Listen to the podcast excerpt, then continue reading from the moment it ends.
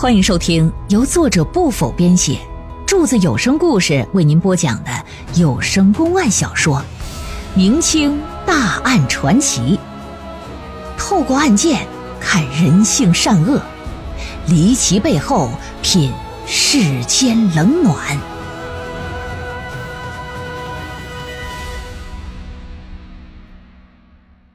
施饼杀人案中案第二回，据这秦富贵说，说白茉莉呀，在没有嫁到倪家之前，那就并非是一个冰妃玉洁的完璧之身了，不是那种大门不出二门不迈的贞洁玉女。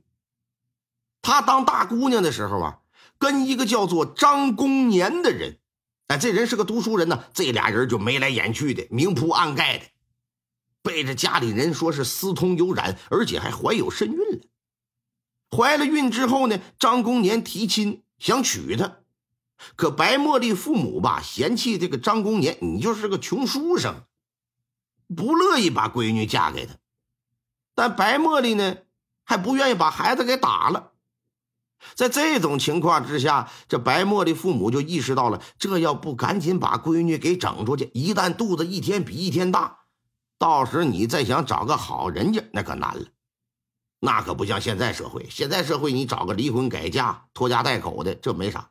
那在古代，这叫啥呀？这叫一组一挂呀。嗯，买一匹马还配了一套车，你那能行吗？这一家人的脸面，那不得丢个彻底吗？所以说，同时找来几个媒婆撒出去之后，你们给我联系，尽快让我女儿出嫁啊！找个这个差不多点的门户，找来找去，找来找去，就找到倪家来了。那白茉莉自然是不愿意呀，可父母之命难违呀，最终啊，就只能是嫁给了倪大才，并且呢，在倪家就生下了一个男婴，也就是说。倪大彩现在这儿子不是他的亲骨肉，是谁呀？是老张家张公年的种。在倪大彩突然离世的前夕，秦富贵说他曾去过云台山上一个佛光寺，在那烧香的时候啊，看到过白茉莉。说当时的白茉莉那天呐，像是做贼似的，一个人鬼鬼祟祟的打这个寺庙的后边走进去了。秦富贵一看他行踪可疑啊，就在后头跟着。佛光寺的后院是一片塔林呢，不对外开放。哎，历来有一些得道的高僧去世了的时候，哎，把这些肉身呢放到塔林里边去。这秦富贵炸着个胆子就在后头跟，跟来跟去，跟来跟去，就见有个和尚站在塔林的门前。那和尚一看白茉莉来了，打开这个大门就走过去。茉莉呢也紧随其后。由于这会儿啊离得就太近了，不敢再往上来了。秦富贵就没有看着那开门的和尚到底是谁。可是你想啊，一良家少妇单独到寺院的后身来找一个独家的和尚，你这显然不正常。所以说这老头啊就多了个心眼，没走，跟外头蹲坑搁这等。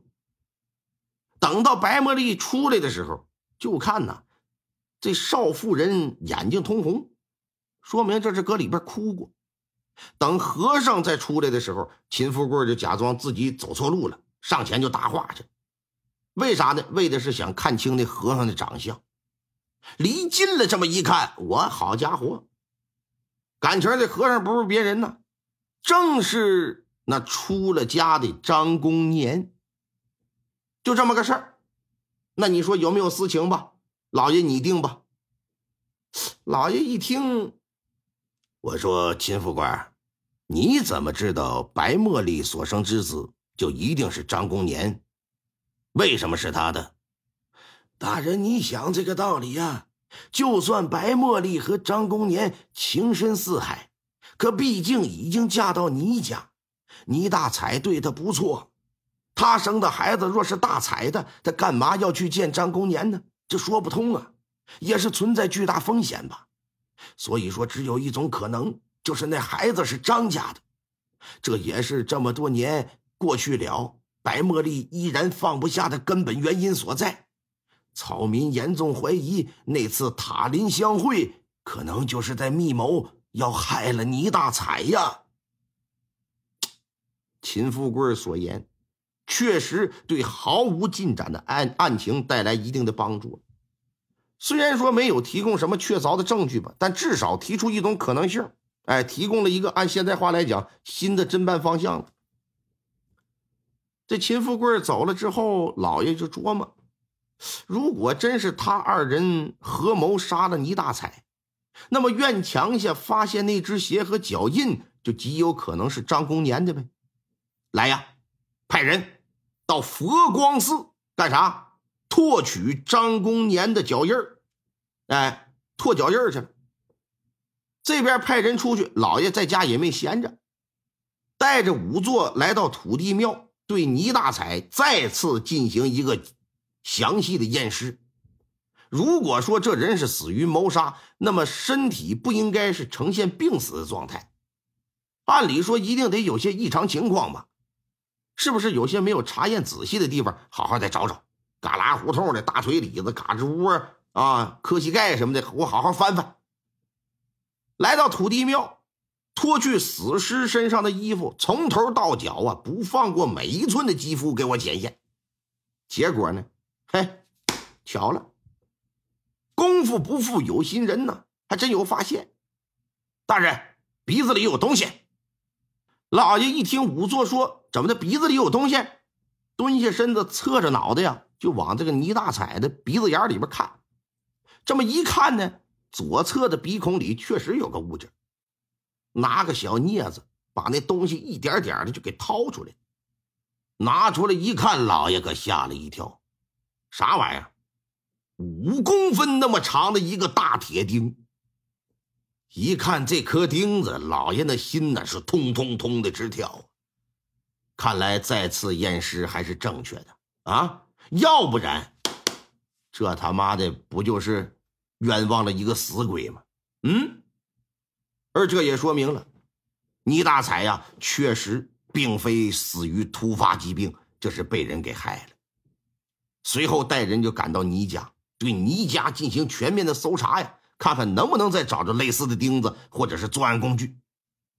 找着找着的过程当中，有个衙役就说：“说大人，快过来，快过来，有发现。”大人循声来到，一看是哪儿？正是那夫人白茉莉的卧房。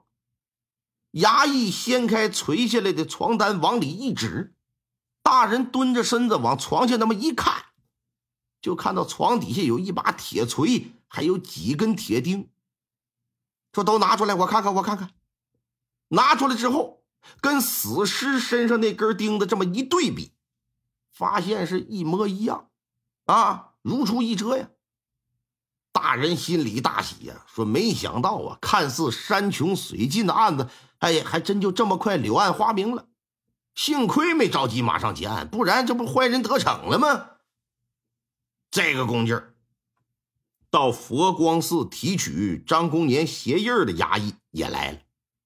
不过呢，提取到的鞋印和后院发现那只鞋的鞋印啊，大小不一致。老爷觉得现在这个东西不重要啊。马上吩咐再去佛光寺给我传唤张公年，然后把白茉莉也带回县衙了，准备升堂要审一审这对奸夫淫妇。白茉莉到了县衙，这心里就忐忑，不知道接下来迎接他的会是什么。当张公年来到县衙的时候，俩人这么四目相对，同时露出那种惊讶的神色，而且神色当中啊，就充满了担忧了。老爷在堂上那是看得真真的，啪的一拍惊堂木。堂下之人报上名来，奴家白茉莉拜见知县大老爷。呃，贫僧了尘见过知县大人。你的俗名是叫张公年吧？呃，正是。那正所谓都知道啊，出家人不打诳语。本县问你。你和白茉莉什么关系啊？呃，回大人，我们没有任何关系。哼，没关系。在倪大彩离世之前，你二人为何会在佛光寺塔林密会？不会碰巧遇到吧？嗯，又不会恰巧一一起来到后山，一起走向塔林吧？这话一出，俩人就大惊失色，眼神可就慌乱了。啊，但嘴还挺硬，都表示没没有，没在佛光寺见过面，不知道啊，没见过。老爷一看，嘴硬是吧？好。来人呐，把那秦富贵证人给我传上堂来。秦富贵心说：“我就好人做到底吧。”到了大堂是堂堂堂堂堂。那天我是怎么跟踪的？怎么就跟大人学的那一套又来了一番？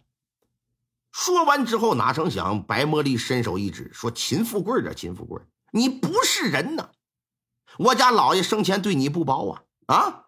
如今老爷不在了，你竟然污蔑我这孤儿寡母！”你说我为富不仁，你还是人吗？这就急了。秦富贵也不是善茬，哆里哆嗦的往起一站，说：“污蔑！我说看到你和张公年在塔林里私会是污蔑吗？啊，那白茉莉，你拍着你那没有乳沟的胸脯子，你凭良心说没这回事吗？至于孩子是不是倪大爷的，那你心里不知道啊。”只要滴血认亲，那不一目了然吗？你你们二人狗男女，你敢滴血认亲吗？哎，僵了一句一说滴血认亲，白茉莉和张公年俩人就交换一下眼神啊，只是满脸的痛恨，但是不敢接这话茬。老爷一看，哎呀，这是不敢说呀，说说吧，你二人是如何合谋害死的倪大彩？白茉莉扑通往堂上一跪：“大人呐，我没杀人，大人还请明察呀！大人，小僧也没有杀人呐，我是冤枉的，我真是冤枉的！”哼，白茉莉，你说自己没杀人，那为何从你和倪大才所住的卧房底下会搜出铁锤和钉子呀？你可知那钉子与倪大才鼻孔中的一模一样？这。这奴家也不知是怎么回事啊！奴家猜测，想必必然是有人陷害。证据确凿，你竟然还敢抵赖，真是可恶！来呀，将这两个刁民松松筋骨，去去火。话音一落，啪的一张飞签就丢下堂来了。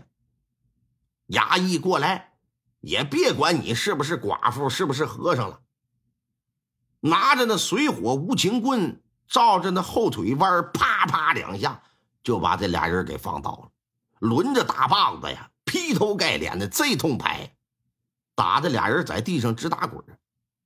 一般人是扛不住，特别是女的，有那么三两板子，那都得给拍老实。可是今天这白茉莉呀，没松口，啊，张公年也没有，不告饶，不招供。老爷一看，觉得有些诧异。一看这都打了二十几板子了，还不招供，老爷担心，害怕把人给打出好歹，万一屈打成招，整出人命，那可不是说小事也不是说他希望看到的。说这么的吧，看来你二人呐，这不光是嘴硬，骨头好像还挺硬的，不是拿板子打容易把你打死吗？别打了，给换换样，干啥呀？上家棍。